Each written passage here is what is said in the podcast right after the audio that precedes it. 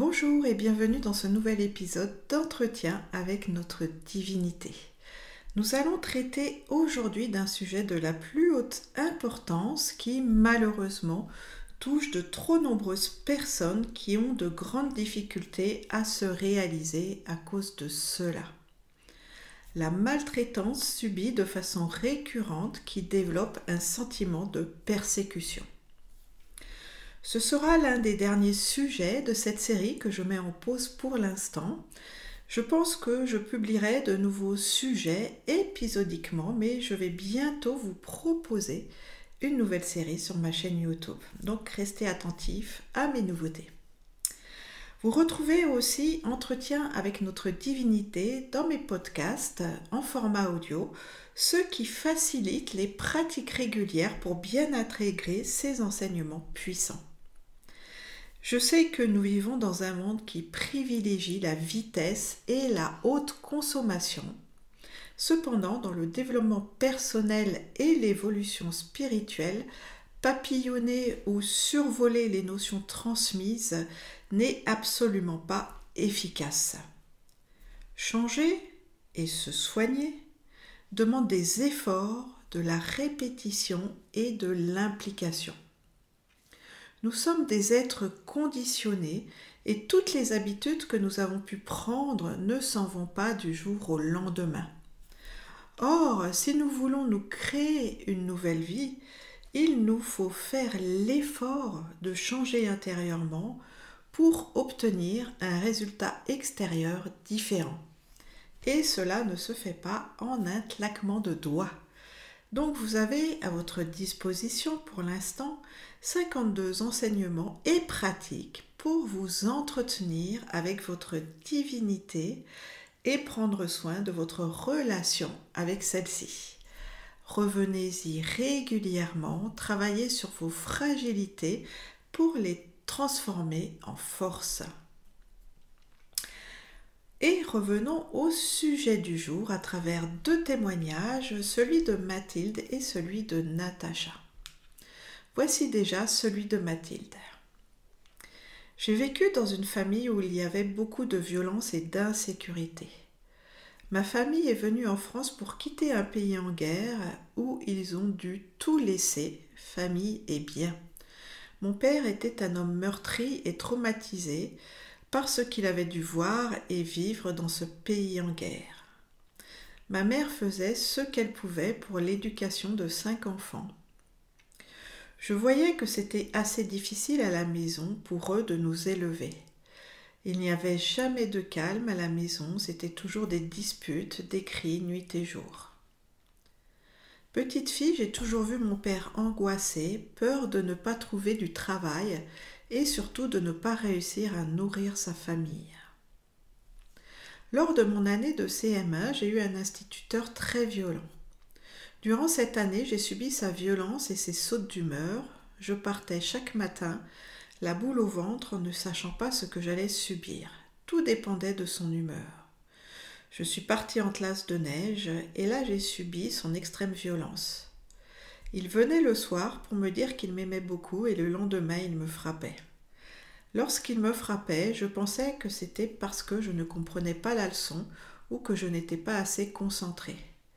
J'ai donc développé un tel sentiment d'incompétence. Un jour, j'ai décidé d'en parler à mes parents tellement je ne pouvais plus vivre cette violence, surtout que lors des séances de piscine, ils prenaient un malin plaisir à me jeter où je n'avais pas pied et ne me donnaient pas la perche. Je pensais que j'allais mourir noyée. J'ai par la suite développé une phobie de l'eau. Ma mère s'est déplacée pour lui en parler, me voyant dans un tel état de peur. Je voulais mettre fin à ma vie à ce moment-là. Lorsque ma mère l'a rencontré, il lui a dit que j'étais juste un peu trop craintive et trop sensible. J'ai compris à ce jour que je devais me débrouiller par mes propres moyens. J'ai donc essayé de rechercher de l'aide vers d'autres adultes, mais en vain. J'ai développé beaucoup d'angoisse et de panique lors des examens et entretiens et dans mes recherches d'emploi. Me retrouver maintenant sous les jougs de quelqu'un m'angoisse énormément. J'aspire à me retrouver dans cette sécurité intérieure. Et cette violence, je la revis de nouveau avec mon fils dans ses excès de colère. Comment développer cette sécurité intérieure et se reconnecter à sa pleine puissance et avoir confiance à cette vie qui malgré tout est si sacrée? Mathilde. Donc merci déjà Mathilde pour ton authenticité et ce partage. Comme je le disais, de trop nombreuses personnes ont subi ce genre de maltraitance et en souffrent encore dans leur vie d'adulte. En fait, cela maintient dans la peur et le sentiment de persécution venant nourrir de profondes insécurités pouvant aller jusqu'à la terreur. L'être qui souffre ainsi va se replier sur lui-même, voire s'effacer, tout en revivant inconsciemment d'une manière ou d'une autre cette maltraitance, déjà dans sa relation avec lui-même et ensuite une forme de persécution par rapport à l'extérieur. Cela entretient un sentiment d'impuissance, de solitude et d'échec. Et nous avons aussi le témoignage de Natacha. Au niveau professionnel, je subis beaucoup d'attaques. Je suis informaticienne au sein d'un établissement comportant un parc de, plus de 2500 matériels informatiques et comme tu peux le voir, la charge est énorme. Avant, nous étions quatre à gérer cela. Et depuis quelques années, je suis seule pour gérer cela et il ne m'est pas possible de satisfaire tout le monde à l'instant T. Beaucoup de le comprennent et une majorité attaque mon travail et devient même agressif sur ma personne, agression morale jusqu'à l'acharnement. Je, deviens de plus en plus vulnérable face à ces attaques, même si j'ai le soutien de ma hiérarchie et de beaucoup de personnes. Pour moi, je n'arrive pas à faire abstraction de ce qu'ils peuvent dire de moi et je suis en grande souffrance vis-à-vis de cela. Alors merci aussi Natacha, hein. beaucoup d'entre vous connaissent aussi ce genre d'acharnement dans leur vie professionnelle malheureusement. Et cette persécution, il faut voir qu'elle a lieu dans le monde de l'enfant qui a connu une forme ou une autre de maltraitance sans protection des adultes qui l'entouraient. Dans cette souffrance, nous retrouvons la problématique face au principe de l'autorité abusive qui se rejoue ensuite dans les rapports hiérarchiques. C'est l'adulte qui a le pouvoir sur l'enfant et qui, au lieu de prendre soin de celui-ci, et de le protéger et de le préserver, a abusé de son pouvoir à travers la violence et le rejet. Dans cet environnement, l'enfant ne connaît pas l'amour et ne peut pas se développer sainement. L'adulte qu'il va, va, devenir va souffrir de profondes carences affectives et se maltraiter lui-même sans s'en rendre compte. Par exemple, en travaillant au-delà de ses forces, en oubliant ses besoins, en se sacrifiant pour les autres. Le retour à la sécurité et à la bienveillance commence en changeant le rapport que nous avons avec nous-mêmes. Il s'agit d'aller dans de nouvelles prises de conscience en faisant un bilan de la façon dont nous nous estimons, dont nous avons confiance en nous ou au contraire comment nous nous oublions. C'est apprendre à nous aimer même si personne ne nous l'a offert avant. C'est revenir dans une vision saine de nous-mêmes. Je vous renvoie donc au premier épisode d'entretien avec notre divinité sur l'amour de soi et la reconnaissance, l'application de la tendresse et de la bienveillance. La deuxième étape, une fois que nous avons commencé à apprendre à prendre soin de l'adulte, consiste à soigner l'enfant que nous étions qui a subi ces maltraitances et cette absence de sécurité affective. Ce sujet a aussi été traité dans cette série et j'ai fait de nombreux ateliers ainsi que des conférences sur la guérison de l'enfant intérieur. Vous avez aussi mon livre qui représente la synthèse de cet enseignement et de mes 15 ans de pratique en tant que guérisseuse et enseignante spirituelle. Se libérer du karma par la guérison de l'enfant intérieur. Ce livre vient d'être traduit en anglais. Il sera aussi disponible très bientôt sur mon site et sur Amazon pour tous nos amis anglophones. L'essentiel de cette guérison est d'avoir une ligne de conduite intérieure claire. L'apprentissage de la bienveillance au niveau de l'adulte et de l'enfant et la pratique d'exercice venant déclencher un sentiment de sécurité jusqu'à ce que celui-ci devienne permanent. Là aussi, je vous ai déjà proposé plusieurs pratiques dans cette série, dans mes méditations guidées et dans mes ateliers gratuits de libération énergétique. Il s'agit notamment des pratiques avec les parents divins et comment se créer un bouclier de lumière. Et la meilleure protection reste toujours l'amour. Apprendre à nous aimer et au même niveau à nous sentir aimés. Vivre cette certitude que nous sommes aimables, des êtres qui peuvent être aimés. C'est la clé de la délivrance. Alors croyez en vous et pratiquez, traitez-vous avec honneur et considération par amour pour vous. Au-delà des traumatismes subis, rappelez-vous toujours que nous sommes tous, avant tout, enfants de la source et qu'en retrouvant le souvenir de cette relation, nous pouvons guérir nous libérer de la souffrance et nous réaliser. Et voici maintenant un autre exercice pour développer la sécurité intérieure.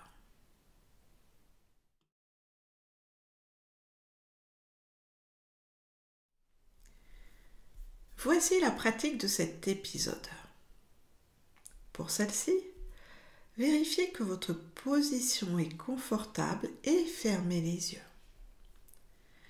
Commencez par relâcher les tensions du corps, du haut de la tête jusqu'au bout des pieds.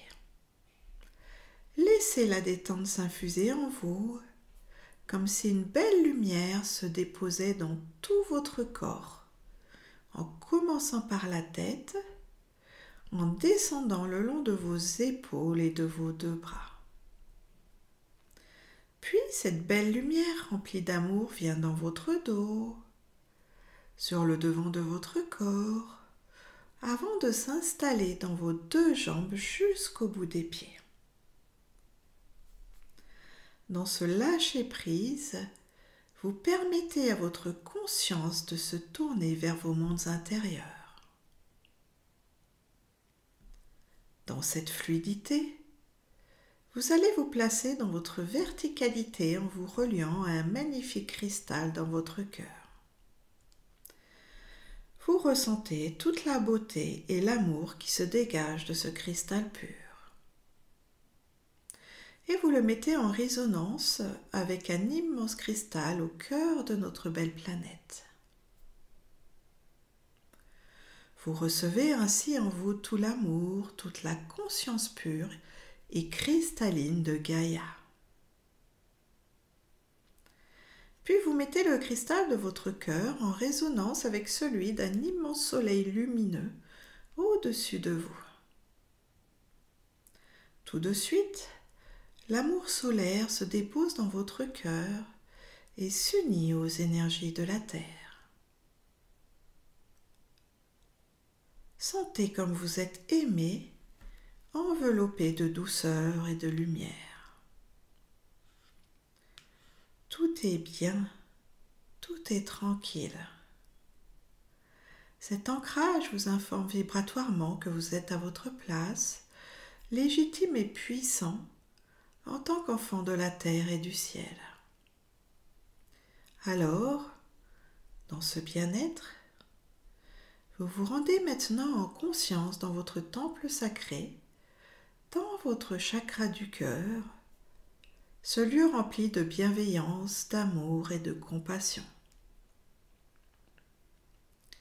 Ces qualités de la divinité sont d'abord là pour vous. Soyez-en conscient et profitez-en. C'est un moment de ressourcement. Puis, dans ce temple, vous prenez conscience de la présence de votre ange gardien. Il est immense, rayonnant d'amour et de lumière. Il porte aussi un bouclier et une épée, car il est là pour vous protéger, vous garder. Sentez tout l'amour qu'il a pour vous. Vous sentez-vous digne d'être ainsi aimé et protégé? N'en doutez pas. Rappelez-vous votre véritable identité, vous êtes un enfant de la source, un être de lumière dans l'expérience de l'incarnation. Vous n'êtes pas seul ni sans ressources malgré ce qu'on a voulu vous faire croire. Alors, retrouvez ce souvenir de qui vous êtes vraiment, dans la dignité et la conscience de votre valeur d'être.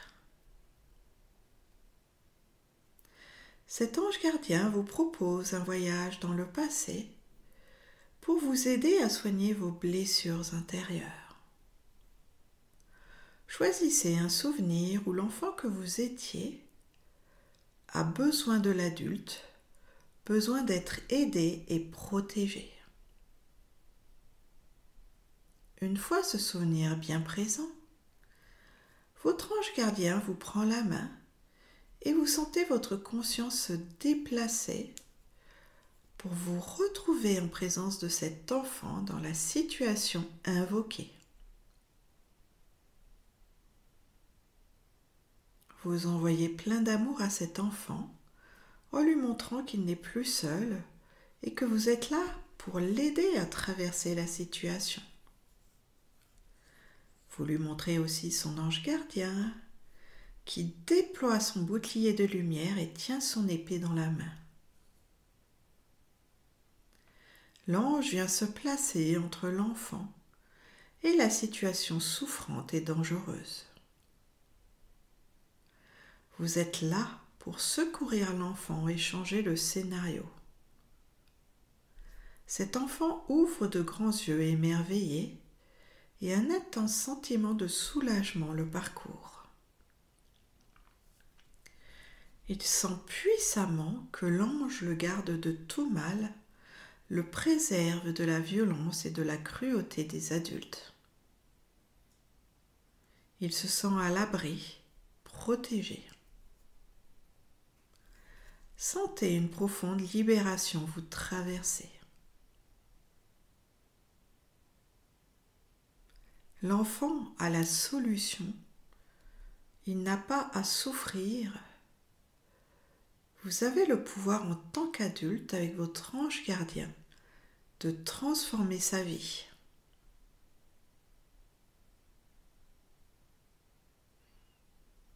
Une fois l'enfant en sécurité, vous le prenez tendrement dans les bras pour intensifier le sentiment de présence bienveillante et de sécurité. Et l'ange gardien vous enveloppe tous les deux de ses grandes ailes de lumière. C'est un moment émouvant et merveilleux où l'ancien passé est dissous pour créer une nouvelle réalité lumineuse.